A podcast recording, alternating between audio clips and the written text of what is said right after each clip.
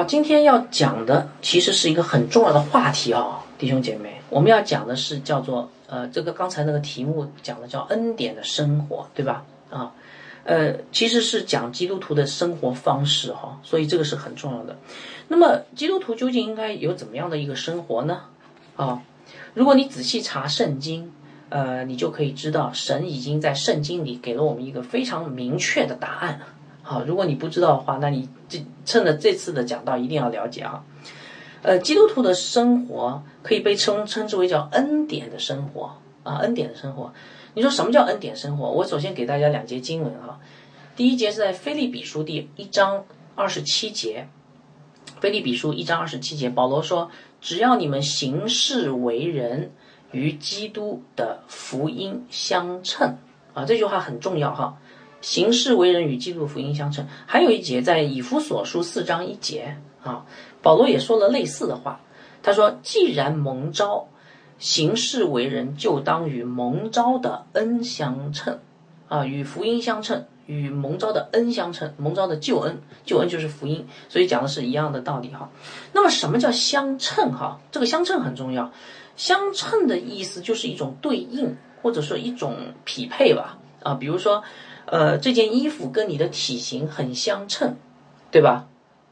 这件衣服跟你的体型很相称，意思就是这件衣服的轮廓正好匹配你的身材，所以就很相称哈。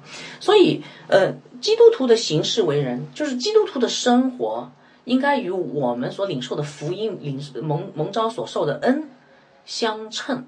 这个什么意思啊？这个意思就是说，福音是什么样式的？哎，我们的生活应该反映出那个福音的样式，对不对？救恩是怎怎么样的一个形态？哎，我们的生活应该反映出相应的这个形态，不是说这个完全一样哈，对吧？不可能完全一样，而是正好相应、相相匹配的。所以啊，那么我们就可以把这个基督徒生活称之为叫恩典的生活，因为福音就是神的恩典，所以基督徒的生活。可以称之为叫恩典的生活。我们领受的恩典是怎样的，生活也应该怎样啊！这点非常的重要哈，请大家记住哈。好，那么有人说，嗯，这样讲好像还太笼统。你你可以解释一下什么叫做恩典的生活吗？怎么样才能跟跟那个福音相称呢？啊，至少可以有三个特征哈。在讲这篇讲章之前，我先跟大家总结一下，有三个特征。第一个特征叫感恩，我们的生活一定是感恩的。呃，我们当我们明白神借着白白的恩典来拯救我们，对不对？然后拯救完以后呢，他现在又每一天啊，用他的恩典来保守我们，对不对？拯救我们，保守我们，带领我们。然后你会不会觉得很感恩啊？你一定会觉得很感恩，哈，正常人一定会觉得很感恩。所以你就从心里发成一发出一个感恩的，哎，我什么都没有做，主啊，谢谢你啊。然后你就会很自然的敬拜赞美神，所以基督徒的生活一定是一个感恩的生活，这是第一点。第二点，基督徒生活一定是一个施恩的生活。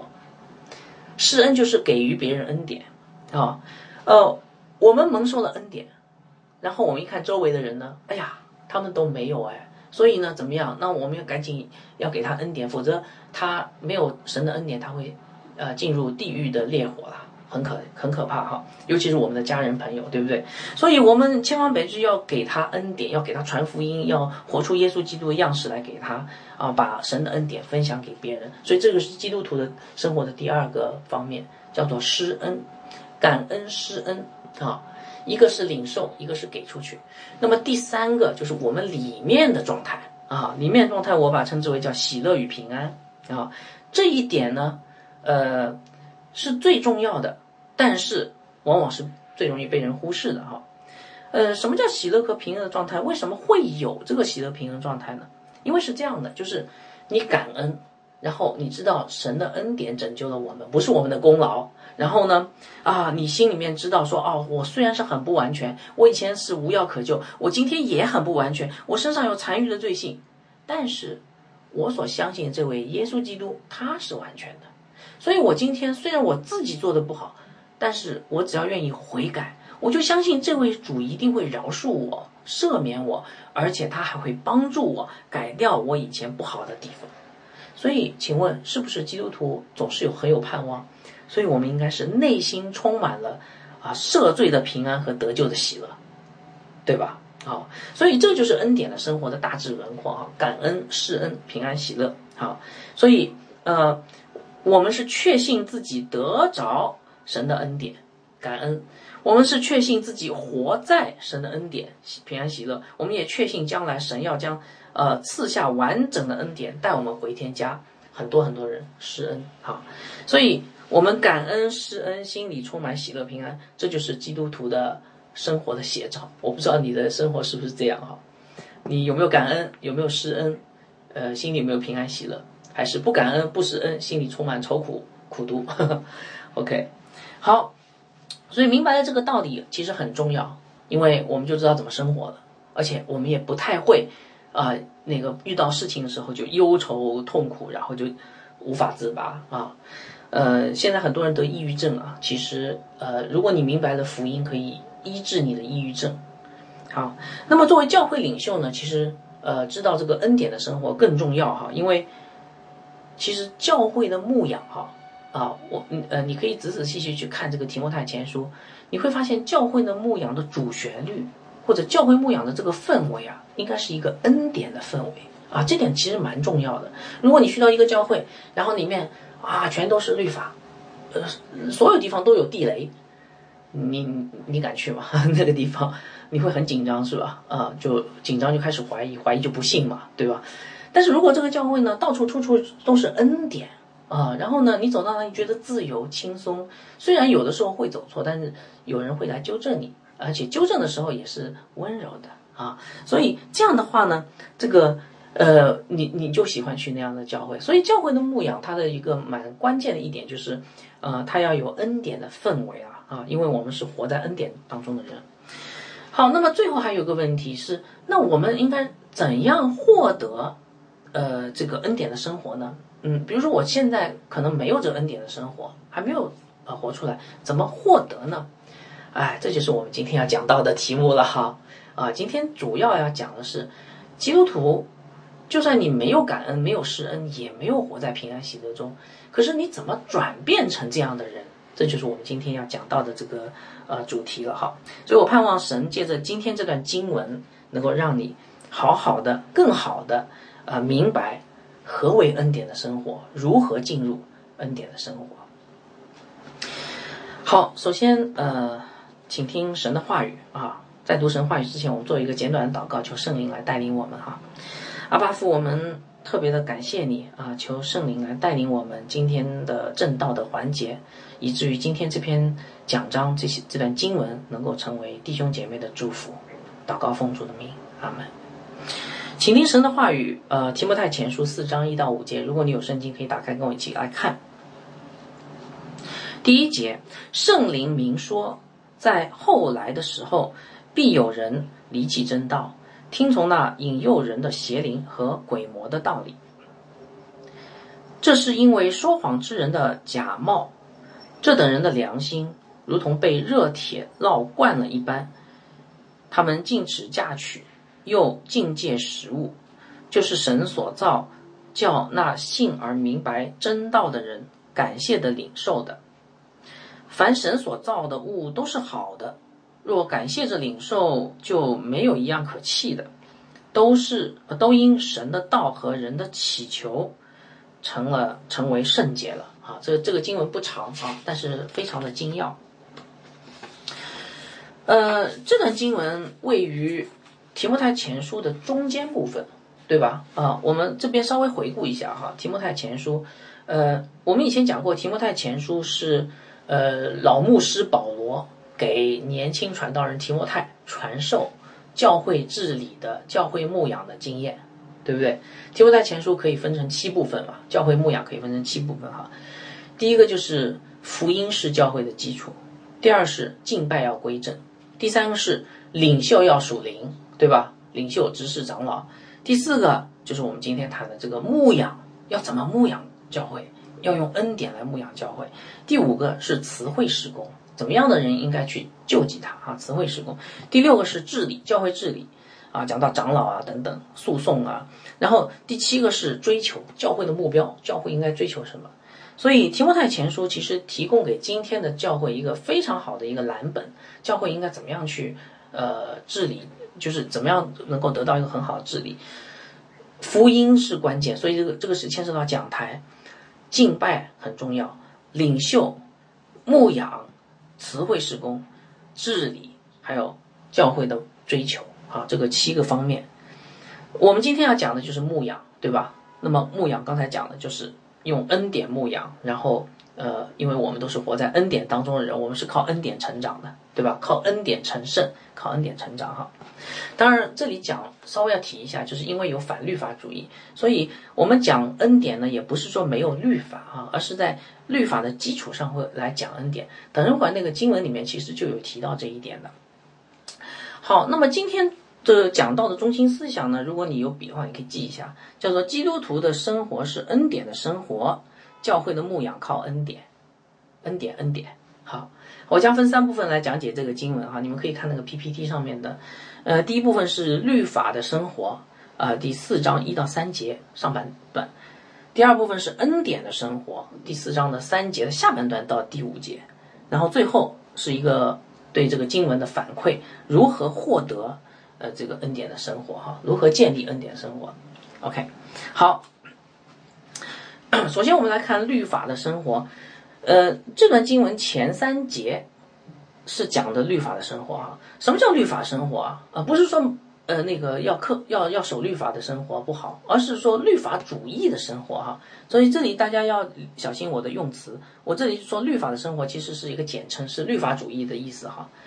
那么，什么叫律法生活？律法生活是怎么样的呢？我们来看四章一到三节，保罗说：“圣灵明说啊，呃我读到这段这个四个字的时候，我突然间呃有一个警醒哈，因为保罗说圣灵明说，我就去查这个经文呃相关的经文，我发现保罗好像就在这里提到了圣灵明说，圣灵明说就是亲自说的意思，对不对？明明白白的、清清楚楚的告诉我们。”那保罗在干什么？保罗在提醒我们这一段经文很重要，不是他的意思，因为保罗曾经在哥林多前书里面说，这是主说的，不是我说的。后来又说，他说这是我说的，不是主说的。所以在保罗看来，“圣灵明说”这个词，意思就是说这句话非常的重要。我们知道圣经都是神的话语，但是圣灵明说的话更值得我们注意啊。那么什么是圣灵明说的呢？哎，就是律法主义的生活。所以弟兄姐妹，我们当小心，因为律法主义的生活，神特别的关照我们要小心，因为我们很容易堕入律法主义的生活，就像主耶稣所反对的、特别反对的定主耶稣十字架的法利赛人一样生活，我们很可能会成为这样的人哈。好，那么保罗说圣灵明说说了什么呢？啊，我给大家读一下这个第一节到第三节上半段，他说在后来的时候。必有人离弃正道，呃，听从那引诱人的邪灵和鬼魔的道理。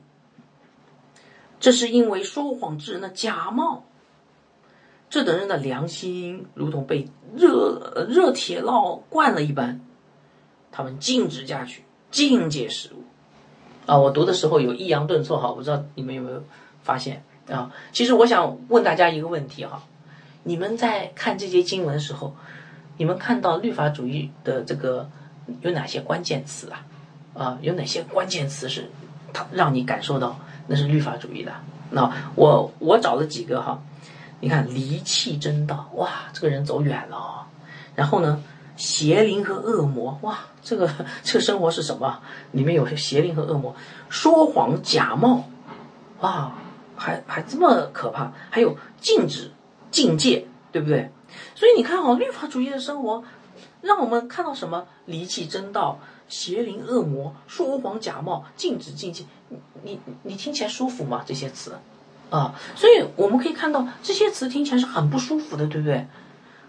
有种被辖制的感觉，不自由，是智库，然后甚至让人恐惧哈。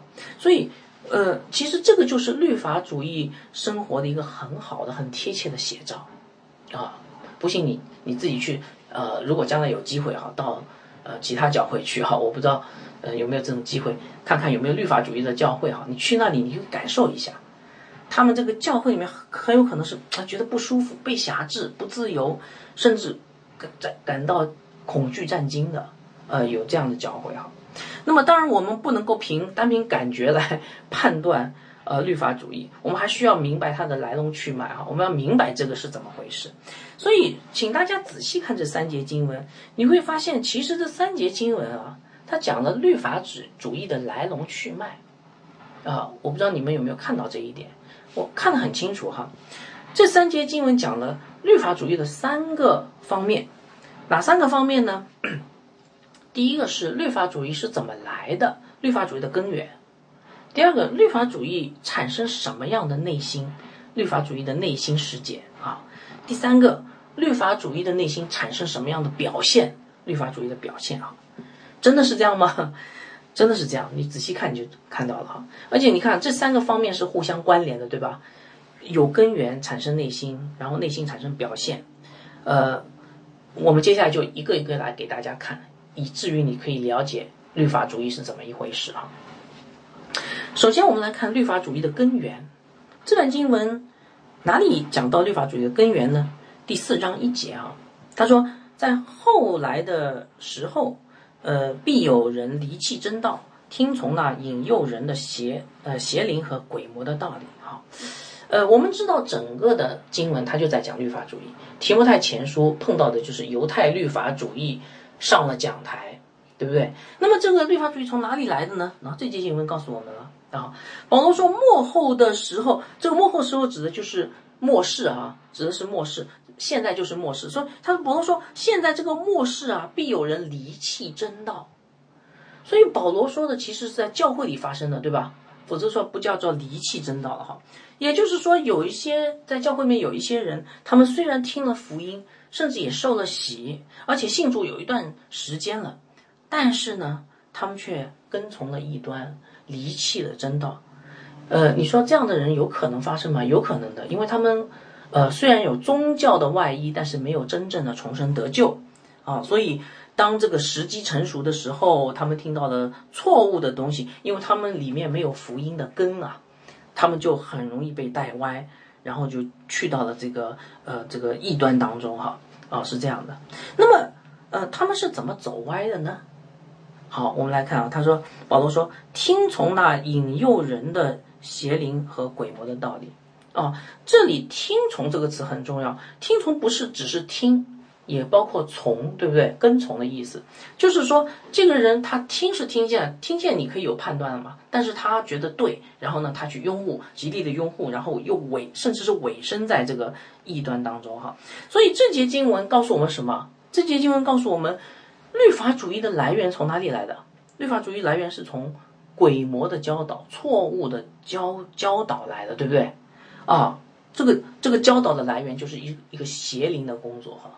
今天在这个世界上，邪灵仍然在猖獗于世，啊，然后产生很多异端，以至于很多人堕入这个异端哈，哇，好可怕，对吧？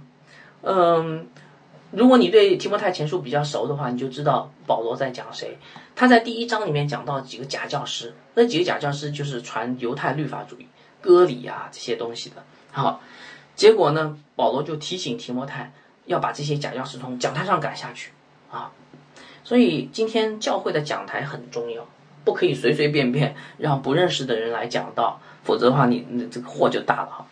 呃，教台教会的讲台一旦歪了，就很有可能把人引向万劫不复的地狱。好，所以教教会讲台非常的重要。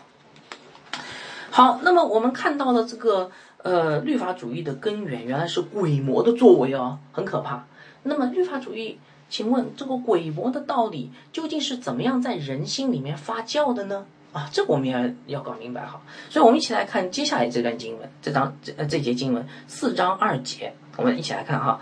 他说：“这是因为说谎之人的假冒，这等人的良心如同被热铁烙惯了一般。”这什么意思啊？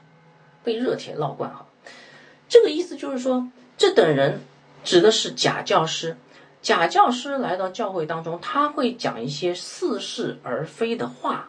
这些话呢，听起来有点像嗯圣经的道理，但其实他是引诱你犯罪的啊。呃，最典型的一个例子就是在伊甸园记得吗？伊甸园里面发生了什么事啊？魔鬼作为蛇的样子去引诱亚当夏娃啊。魔鬼讲的话是不是似是而非啊？哎呀，神呃，神岂是真说？神应该是很好的嘛。然后呢，你们应该像神一样，不就很好嘛，对吧？但是这些话呢？其实是很可怕的，是是是诱惑来着哈。假教师也是一样，假教师会用圣经的里面的这些章节，当然是断章取义的，来呃组建成他自己的这个呃教导的体系。然后呢，这个教导体系是错误的，是歪曲的，是扭曲整个福音信息。所以大家在读经的时候，在查经还在外面参加什么查经班啊什么，要小心，因为很有可能你查着查着就被异端带走了啊。呃，假教师就就是这样，他会使用神的话语，但是呢，歪曲神的话语，然后呃，那个把你带歪啊，其实是谎言来着啊。那么对于那些信呃信主时间比较短，然后对圣经不太熟悉的人，那你就很容易上当，因为你根本没有办法有假教师这个功底哈，很快就上当，没有任何的分辨。那么为什么有人会上当呢？因为假教师的这些话呀。非常贴近人意。我再讲一遍哈，假教师的这个话，你听起来很顺耳，哎，好像有圣经的根据，而且我觉得也对呀。那这就是假教师用的伎俩。如果你对圣经不是很熟的话呢，那么麻烦了啊，你就很容易被假教师带走。我们说一个羊漂流在外面，没有教会的保护，基本上你是敌不过豺狼的。大家同意吗？除非你没有碰到豺狼哈，所以为什么尾声教会那么重要？因为在教会里面可以得着保护啊，以至于这个狼来了，教会有一道真理的墙，然后呢把狼挡在外面，对不对啊？你是比较安全的哈。好，所以很可怕哈。那么有人问了，他说：“那假教师这样干，他知不知道是谎言啊？也许他是他也不知道呢。”啊，我告诉你们，假教师是知道什么是真理的，但是他。故意歪曲，这就是可怕的地方。魔鬼知不知道神？知道。当耶稣来的时候，他在那个加百农会堂里讲道的时候，是谁先说你是神的圣者的？神的儿子的，是一个邪灵，对不对？魔鬼知道有神，但他不顺服神，这就是假教师同样的情况哈。假教师知不知道自己的谎言？他知道，但是他还要说。他要故意歪曲，那那为什么假教师要故意歪曲呢？哎，我告诉你，因为他有好处，啊，《菲利比书》三章十九节，保罗是这样评论假教师的，他说他们的神就是自己的肚腹，自己的肚子，他们以自己的羞耻为荣耀，专以地上的事为念。你知道假教师为什么传讲信息、假的信息给你吗？因为有好处啊。啊，因为可以抬高他自己啊，然后他可以得着弟兄姐妹的这个帮助啊、支持啊，然后所以他就故意歪曲、隐瞒，或者是稍微啊偏转一些这个真理啊，然后让你上当啊。那么有人说，那这这真的没有羞耻感哈？我告诉你，假教师也是人哈，一开始有羞耻感的，但是呢，因为他被他自己的贪心胜过。所以渐渐对自己的谎言就开始麻木了，讲多了麻木了，你知道吗？所以保罗，你看在这里讲什么？这等人的良心如同被热烙铁烙惯了，一遍一遍的讲假话，一遍一遍的讲假话，他一遍一遍的有那个罪疚感，但是他好像一遍一遍的这个不悔改，用热烙铁烙烙到最后，整个的心都变形了啊，已经回不来了。啊，没有感觉了啊，所以我们看到律法主义的人的心是怎么样的？这些经文怎么样让我们告看看到是怎么样的一个心，叫做自欺欺人，对不对？然后呢，麻木不仁，还有假冒伪善。所以假教师或者是律法主义的人的心是自欺欺人、麻木不仁、假冒伪善。好，有这样的心，请问会有什么样的结局？会外表的行为会怎么样？啊？好，我们来看四章三节哈。保罗说，他们禁止嫁娶，又禁戒食物。这个假教师哈，他们为了谋求自己的好处，然后呢，那个他们的心已经麻木不仁、自欺欺人，而且假冒伪善。那么他们为什么要这样禁止嫁娶、禁戒食物呢？哎，这样做的人哈，你往往会觉得说他高人一等你看他不受食物的管辖，他禁食可以四十天呢。你看他，他为了避免这个情欲啊，他可以不要结婚啊，这个多圣洁啊，对不对？啊，所以律法主义者哈，你可以看他往往是通过过分的使用过分的律法去指责别人，目的是为了抬高自己，对不对？是常常用过分的律法指责别人，目的是抬高自己。因为为了得好处嘛，所以他抬高自己。如果你觉得他跟你一样，那他怎么得好处呢？对不对？好，那我这里稍微讲讲什么叫过分的律法。律法主义者不是使用律法吗？对不对？律法不是好的吗？境界食物好不好呢？啊，好，我这边要讲哈，律法主义者跟真正讲律法的人不一样。我们要不要讲律法？要讲律法，因为神的律法是圣洁的。如果没有神的律法，我们就不知道什么叫恩典，对不对？但是律法主义者讲的律法。是过于圣经的律法，呃，在主耶稣那个时代，呃，法利赛人为了呃防止人犯十诫，他们就在十诫外面哈增加了六百多条，啊，这个条条框框的额外的行为呃规范。然后这些额外的行为规范，你知道吗？主耶稣来了以后说什么？哎，这些都是人的遗传，这些行为规范害死人，让人恪守律法。然后呢，加了一个重担在人身上，以至于人没有办法做到。所以主耶稣要把它废废除掉的，对不对？主耶稣成就了律法，废除了那些律法。所以我们今天没有法利赛人这些条条框框，什么安息日只能走两百步啊等等，没有了啊，没有了。因为这个其实不符合圣经啊。所以律法主义者他用的是过分的律法来。贬低别人也好，指责别人也好，目的就是抬高自己，然后能够得好处。啊，所以律法主义者喜欢用圣经以外添加一些行为的准则，啊，当然，如果你问他，他肯定会说，呃，我也有圣经根据啊，然后会讲出一大堆理由来，呃，那个 来辩护哈，听起来蛮有道理的，呃，平信徒一般很难去分辨哈。但其实是没有圣经根据，好，好，所以我们讲完这三节，我盼望弟兄姐妹能够明白什么叫律法主义者，他的来龙去脉是怎么样的。我来，我们来回顾一下好吗？请问，一个人是怎么成为律法主义者的？OK，好，首先他的根源在哪里？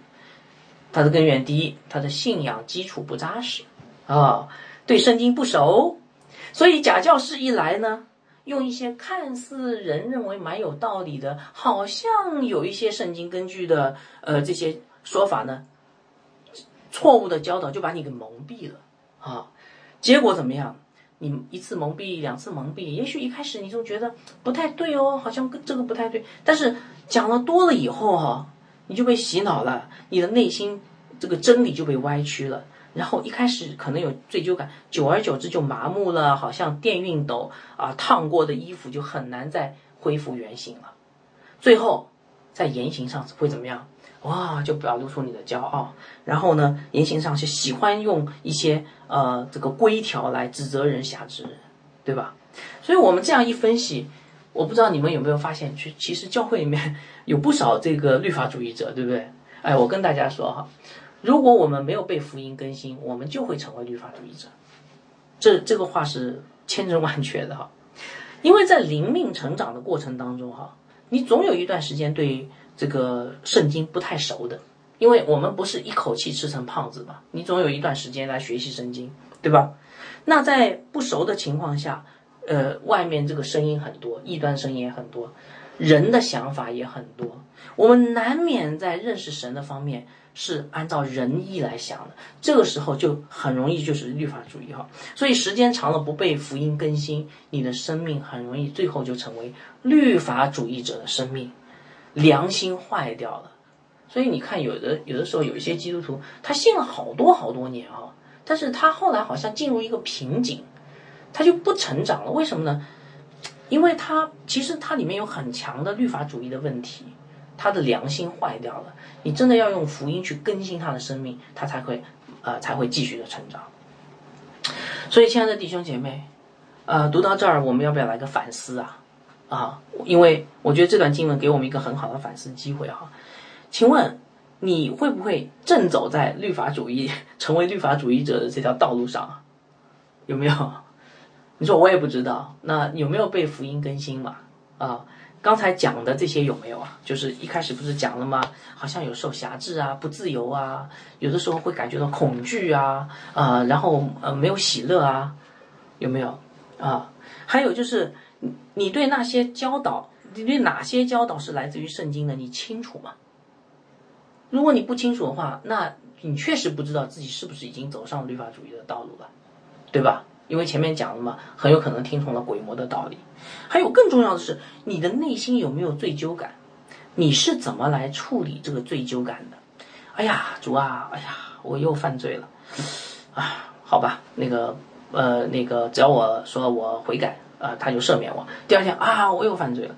你时间长了以后，你可能就麻木了。哦，我悔改一下，啊，我这个圣餐时候悔改一下，我就好了，是不是这样的？啊，你有没有听之任之？这个罪有没有听之任之？啊，然后变成麻木不仁，还是你及时悔改，努力归正呢？神是要我们努力归正的，对吧？好，最后你有没有发现，你经常成为一个指责别人的人？比如说在家里面，你经常指责你的妻子、你的丈夫，有没有？啊，但是你在指责别人的时候，有没有看真心的看到自己的不足呢？啊，所以我把这些问题给到大家啊，希望大家好好想想，哎，我身上有没有律法主义的这个影子啊？其实保罗在这里说圣灵明说是有原因的，因为我觉得基督徒或多或少可能都有律法主义的影子，有的人其实蛮强的，所以弟兄姐妹，我们要小心，这是神给我们的一个劝劝告啊、劝诫、提醒啊，我们要警醒了，千万不要成为律法主义者，很危险，很恐怖。鬼魔的道理，对吧？假冒伪善，这个很恐怖的事情。所以，如果你觉得你有的话呢，赶紧回头，回到，回到哪里？回到神的恩典里啊。好，讲完了律法主义的三节经文呢，接下来我们来讲恩典的生活。与律法主义的生活相对的，就是恩典的生活哈，这才是我们应该有的。那么，四章一到三节的上半段，律法的生活。四章三节的下半段到第五节啊，是律法的生活哈。第五节是律法生活。好，那么在结构上哈，我跟大家说，如果你仔细去看这段经文，在结构上是平行对仗的啊。它前面讲律法的生活，后面讲这个呃恩典的生活是平行对仗。前面讲律法生活，你记得我刚才在讲什么？讲了三三个方面，对不对？律法主义的来源，律法主义的内心，律法主义的表现。好。你看这段经文哈，它正好倒过来的，先讲恩典生活的表现，再讲恩典生活的内心，最后讲恩典生活的来源。啊，好，首先我给大家读一下这段经文哈，呃，四章三节到第五节，保罗说，就是神所造，叫那信而呃明白真道的人，感谢的领受的。凡神所造的物都是好的，若感谢着领受，就没有一样是可弃的，都因神的道和人的祈求成为圣洁了啊。这呃三节经文，大家有没有看到恩典生活的表现、内心和来源？看到没有？好，没看到没关系哈。我们首先来看这三节经文，是不是也能够找到一些跟恩典相关的关键词啊？你们看看啊？有没有关键词？哦，我找了几个哈，你看明白，哇，恩典的生活是一种明白的生活哈，明白真道，还有感谢着领受，对吧？还有呢，神是好的，好像在赞美神那种感觉。还有你看神的道和人的祈求，还有圣洁。你看看这个恩典的生活给人的感觉是什么？哎呀，你会觉得这个生活好像就是我想向往的正正常的基督徒生活哈，明明白白，然后呢，感谢着感恩领受。啊，知道神是好的，敬拜赞美，然后学习神的话语，祈求祷告，多祷告，然后呢，个人的生活是圣洁的。所以，呃，真正的呃恩典的生活，应该是一种平安的、喜乐的、轻松自由的，而且常常读经祷告，心里明白不困惑，应该是这样的一个生活，啊，应该是这样的一个生活。好，当然我们也不能够只是凭感觉，又说了哈，不能凭感觉来。呃，认识这个恩典的生活，我们还是要深入的了解刚才讲的这个这个经文里面所说的恩典生活的来源、恩典生活的内心、恩典生活的表现。我们一起来看恩典生活到底是它的本相是怎样的。好，首先我们来看的是恩典生活的表现。我们来看四章三节的下半段哈，就是神所造，叫那信而明白真道的人感谢着领受的。你们看到恩典在恩典中生活的人的表现是怎么样的？叫感谢着领受，对吧？啊，他正好跟那个呃呃律法主义的人相反呢。律法主义的人是怎么样？我，禁止禁止禁止禁戒禁戒禁戒，我禁止嫁娶，禁戒食物。恩典生活呢？感谢着领受，要不要结婚？要，结婚当然是好的。呃，这些东西可不可以吃？吃，这些都是神造的，对不对？啊，所以恩典的生活没有那么多人造的清规戒律，而且也比较少指责人。他每天都在感谢着领受。哪有时间去指责别人啊？也不会对别人有苛刻的要求哈，而是凡事包容，凡事相信。哎呦，今天神又给我这个东西，哎，老王，你要不要来一点？大大概就是这样的一个感感觉哈。但这样描述可能不见得比较正规，但是大概是这样的一个感觉哈。但是，呃，我们要讲回来，感谢归感谢，宽容归宽容哈，但不是没有原则的，对不对？恩典的生活是有原则的哈。律法是恩典的基础，没有律法就没有恩典，大家明白吗？啊，好，你说从哪里看到原则？这节经文就让我们看到，只有是有原则的人，才能够有恩典的生活。因为四章三节这里说，你看叫什么人感谢的领受啊？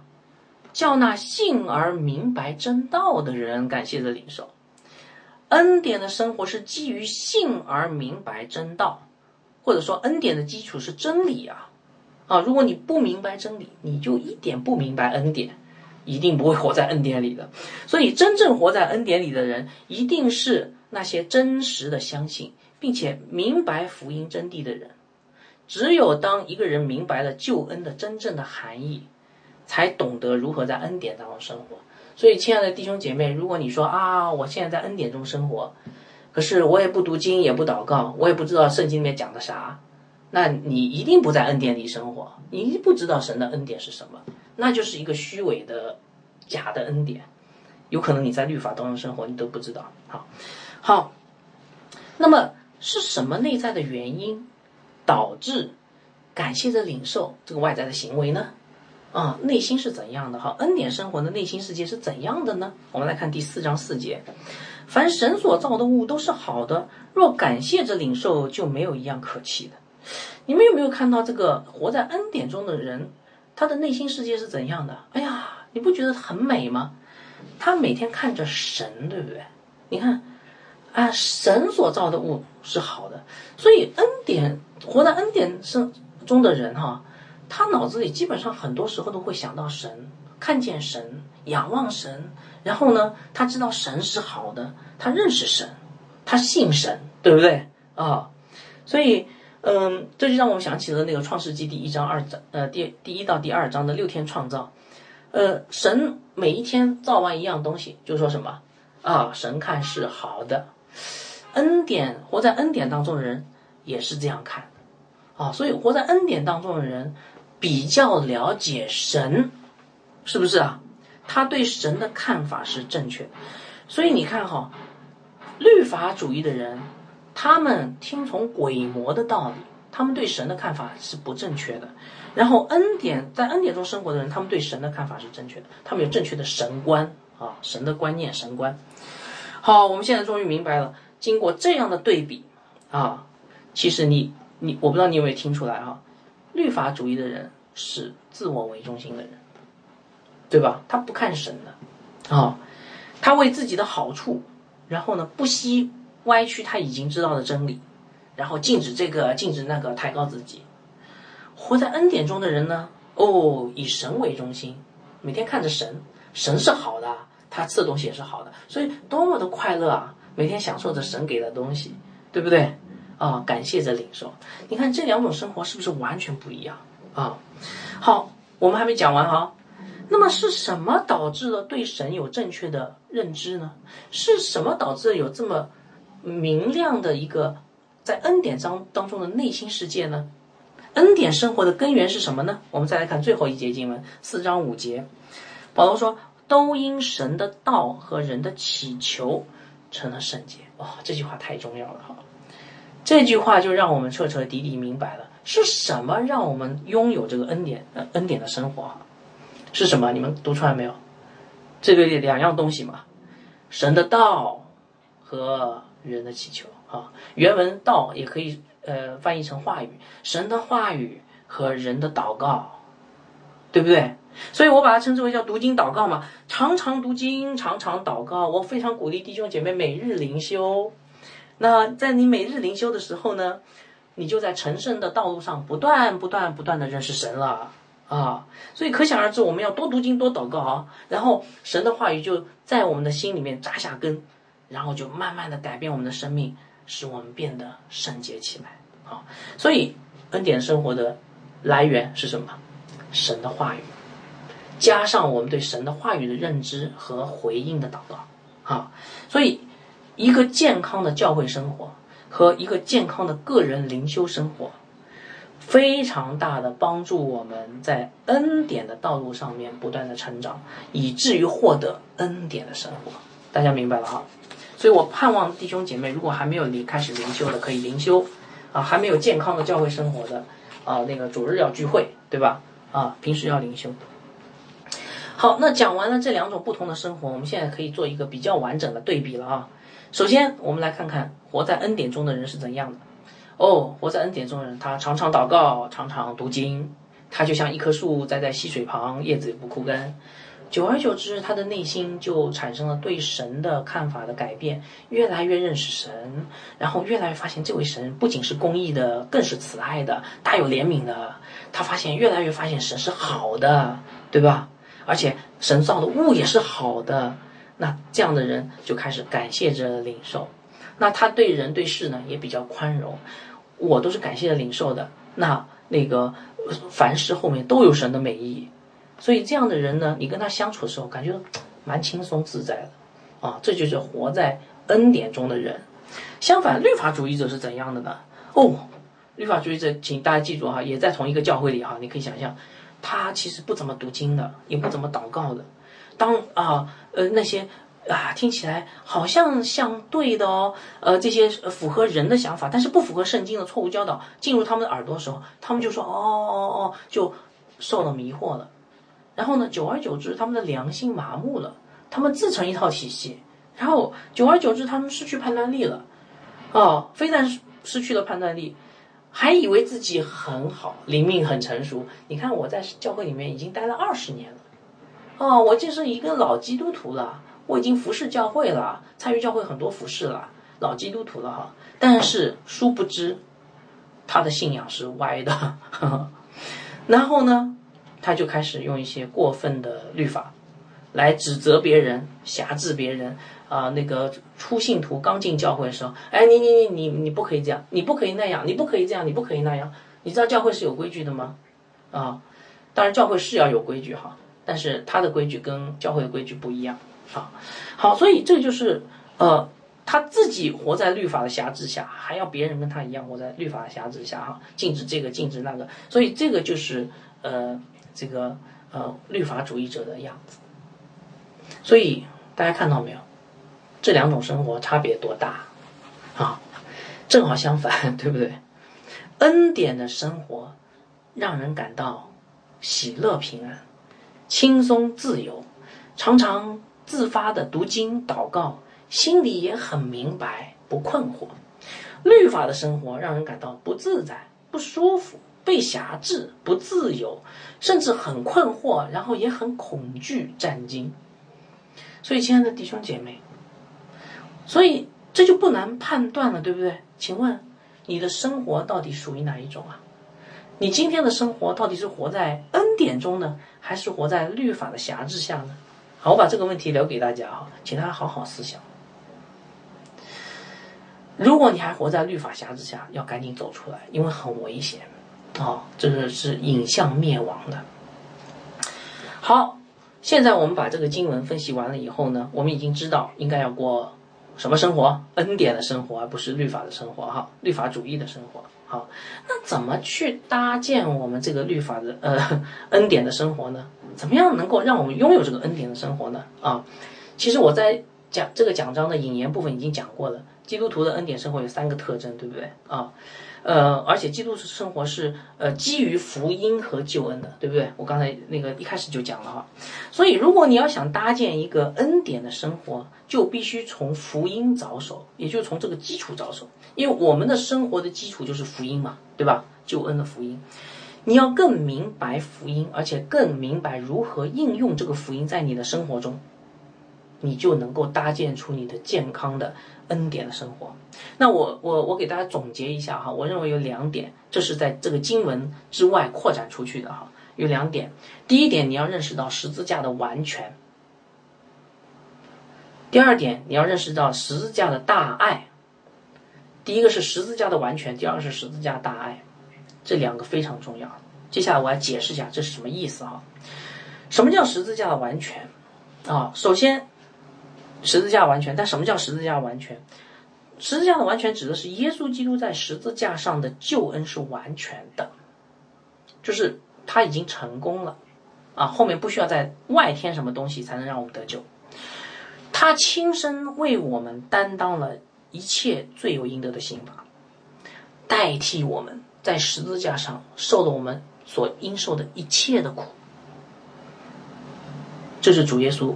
所做的，所以希伯来书里面告诉我们，他说十字架的救恩叫做一次线上永远有效的赎罪祭，一次线上永远有效。所以在救恩的事上，弟兄姐妹，请大家记住，我们没有任何功劳。如果你今天想要通过一些行为博得天赋的喜悦的话，对不起，不可能。因为主耶稣已经把所有的都做完了，你无论做什么，只是对他恩典的一个回应。天赋喜悦的不是你，而是他。只要你在耶稣基督里，天赋才喜悦，明白吗？这个叫唯独恩典哈，就是宗教宗教改革时期提出来的唯独恩典的道理啊。甚至连我们的信心都是神赐。好，那请大家想一想，我们既然没有任何功劳，全是凭恩典。请问你有什么可夸的呢？没有了是吧？对不对啊？对不对？没有可夸。我们得到一切好处都是从神来的，不是吗？所以你看，哎，感谢着领受，懂了吧？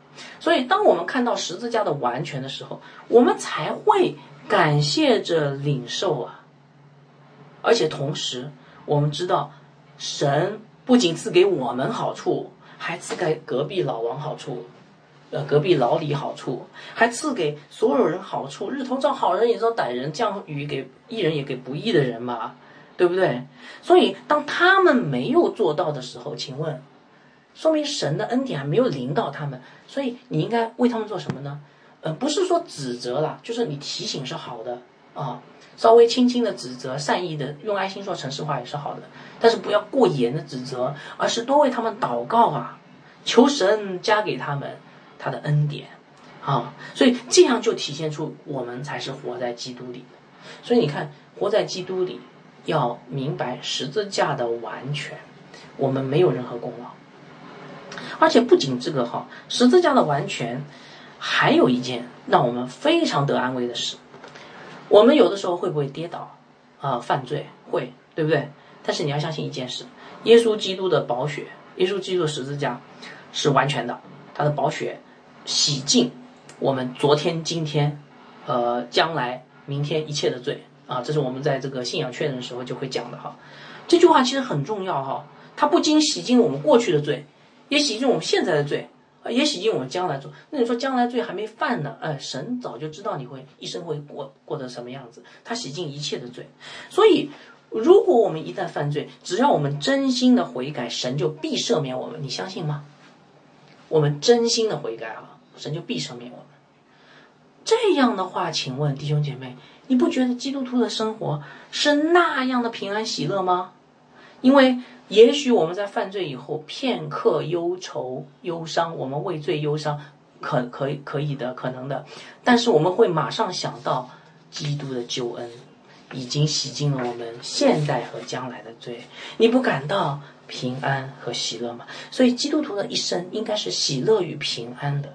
虽然有十字架的道路，但是呢，至赞至亲的苦楚，为了成就呢极重无比的荣耀。保罗呃的一生是很苦的，但是他认为那是至赞至亲的好，所以基督徒的一生的主旋律是平安和喜乐。好，所以你看啊，当我们明白十字架的完全的时候，我们就会拥有平安和喜乐，感谢着领受，拥有这个恩典的生活。第二点，十字架的大爱。所谓十字架大爱，就是指耶稣基督在十字架上救赎所彰显出来的神的大爱。神爱世人，甚至将他的独生子赐给他们，使他们不至灭亡，反得永生，对不对啊？然后呢，约翰福音第三四章十节啊，不是我们爱神，乃是神爱我们，差他的儿子为我们的罪做了挽回祭，这就是爱了。所以，如果你想知道什么叫爱呢，去看十字架，那才是真正的爱，对不对？那你说十字架大爱？能够怎么样建造我们的恩典的生活呢？很重要。十字架的大爱可以除去我们以自我为中心的心。啊，你想一想哈，当一个人真的明白十字架的爱有多大，他能够感受到天父对他的爱有多大的时候，他是不是很满足啊？而且他应该是会为这个爱而感动啊。所以。在一个满足的状态下，又去感动，请问他会怎么回应啊？他一定不会以苦读来回应，一定是用爱来回应的。十字架的爱有多大，他就会回应有多大。他看到有多大，他就回应有多大。然后这个回应就能够除去他自私、老我、以自我为中心的心，而改变成一个以神为中心的人。爱神嘛，因为爱神又爱人如己嘛，所以是成为一个以神为中心的人啊。他看到耶稣基督舍命的、舍己的爱他，不考虑自己的爱他，他也愿意这样的去爱人，就从一个自私自利的、以自我为中心的人，转变成一个以神为中心的人。所以十字架的大爱，明白这个大爱能够帮我们建立一个恩典的生活，还不止这个哦，十字架的大爱也能够激励我们更加认识神。如果你发现有一个人哈特别爱你，是吧？你会不会想了解一下他是怎么样的人？你肯定想了解他嘛，因为你能够感受到从他那里来的爱，吸吸吸收了那么多的爱，你一定想了解他这个爱到底从哪里来的哈。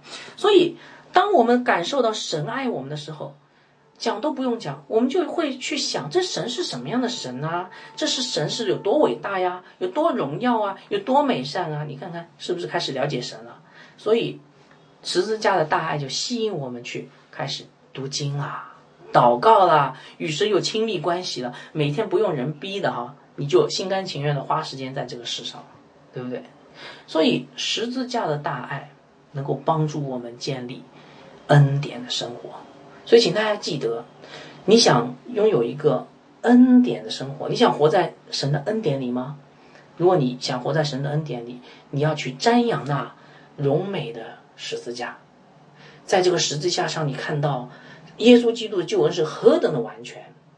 你今天可以有一个平安喜乐的生生命，因为你的一切的罪都被神呃那个主耶稣基督的宝血遮盖了，你也不会去总是辖制别人。因为你每天都感谢着领受，你也要看到十字架的大爱，不光是完全大爱，这个大爱会激励你更加的去认识神啊，读经、祷告、研究神，而且呢，也会渐渐的把你从一个以自我为中心、自私自利的人，转变成一个以神为本的人哈。